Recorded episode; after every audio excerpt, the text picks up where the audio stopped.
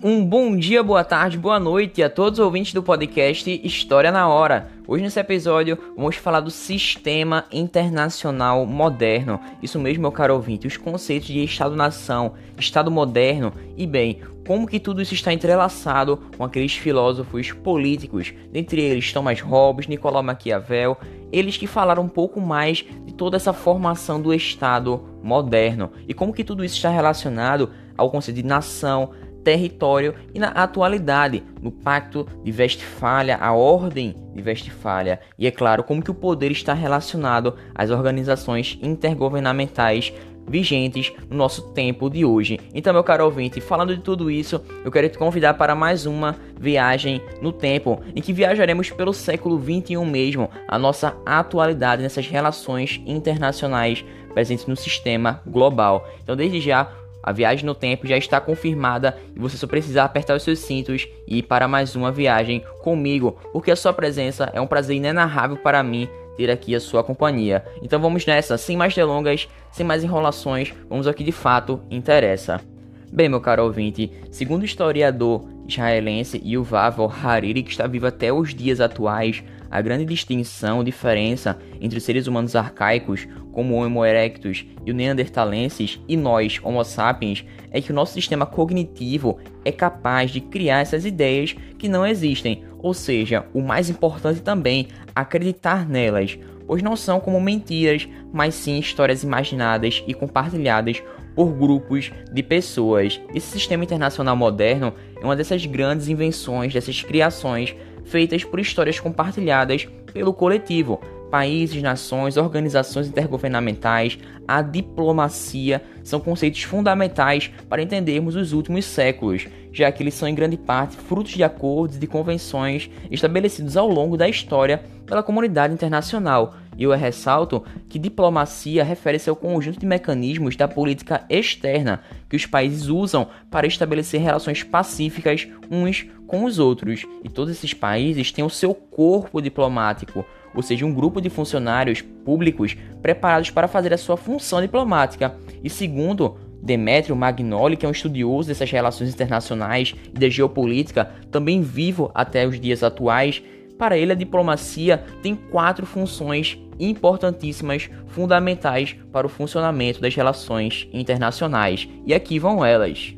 A primeira delas é tornar simples a comunicação entre os líderes políticos dos estados. Já a segunda é negociar acordos entre os países, o que inclui esse reconhecimento de que, apesar das divergências políticas, dos diferentes interesses econômicos e culturais entre os países, deve-se respeitar os interesses do outro em busca de acordos e do equilíbrio entre as partes envolvidas. Já a terceira diz respeito a reunir informações importantes sobre outros países, já que não é possível, não deve se fazer, não deve se confundir com espionagem, que é veementemente condenada pela comunidade internacional. E o nosso quarto e último ponto diz respeito a reduzir, minimizar esses atritos, fricções e conflitos entre os países, considerando que todos esses conflitos de interesse entre os países são legítimos e que a atividade diplomática deve ser utilizada para minimizá-los ao máximo, evitando assim grandes rompimentos ou até mesmo conflitos militares, uma coisa que pode ser evitada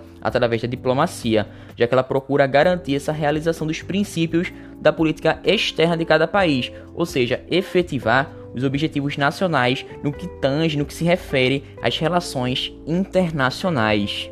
E olhando um pouco mais para a nação brasileira, foi fundado em 1945 o Instituto Rio Branco, a escola oficial da diplomacia brasileira.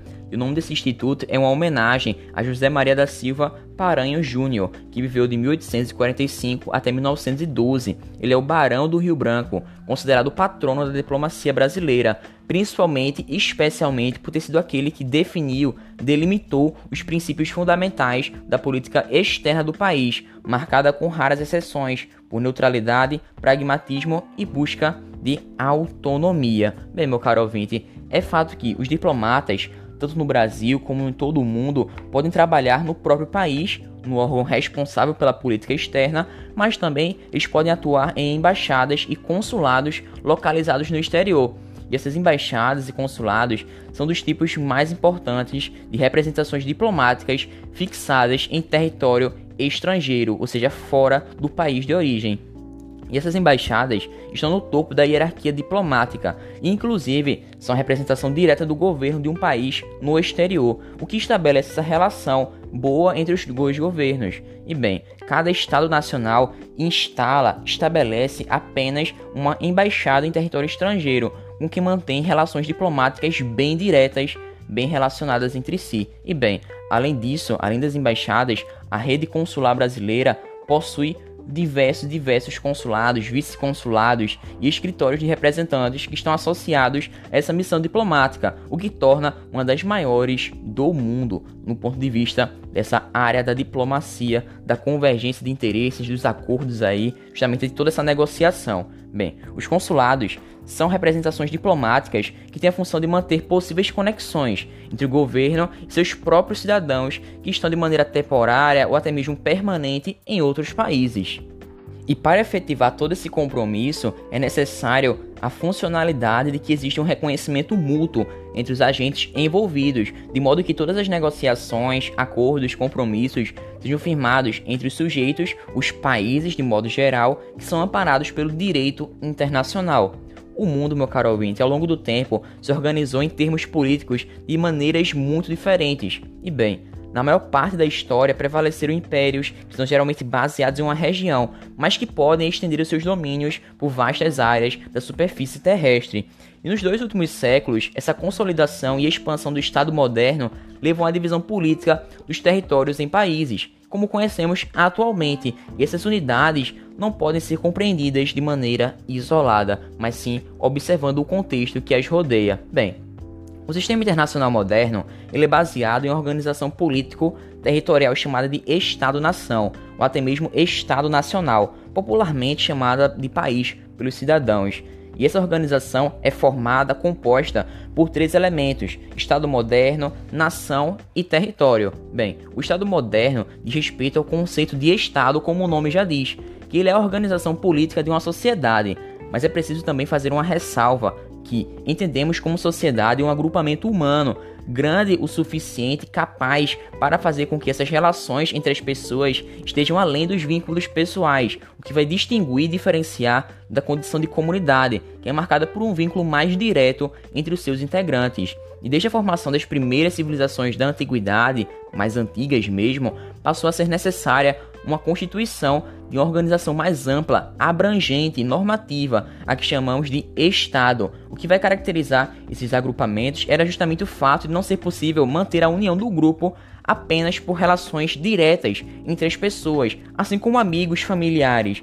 Era necessário também, era preciso, uma organização abstrata que fosse regular justamente essa vida de todas as pessoas, de modo a mantê-las coesas, unidas como um grupo. E é isso, meu caro ouvinte. O Estado é uma ideia aceita pela coletividade humana, uma ideia que orienta, regula e até mesmo normatiza a vida através de leis e regulamentos. E mesmo que possamos interpretar o uso do Estado para tratar dessas características antigas das organizações, existem estudiosos que não veem nelas as características que defendem a organização estatal, principalmente por estarem muito presas às figuras concretas de líderes, mitos e crenças religiosas. Lembrando que o conceito de Estado vale para as formas antigas e também para os exemplos contemporâneos. Já que, meu caro ouvinte, o Estado como produto e ao mesmo tempo uma característica da modernidade, ele começa a surgir apenas no século XV, com a ascensão das monarquias absolutistas. E as novidades nesse contexto histórico foram o quê? A unificação do poder em um governo central soberano, ou seja, não submetido a nenhuma outra autoridade externa, criação de corpos estáveis de funcionários para cuidar de toda a burocracia estatal, criação de fronteiras bem definidas, organização da cobrança de impostos em todo o território que é comandado pelo Estado e também a criação de exércitos regulares e profissionalizados. E dessa forma, é muito importante diferenciar os conceitos de Estado e de governo.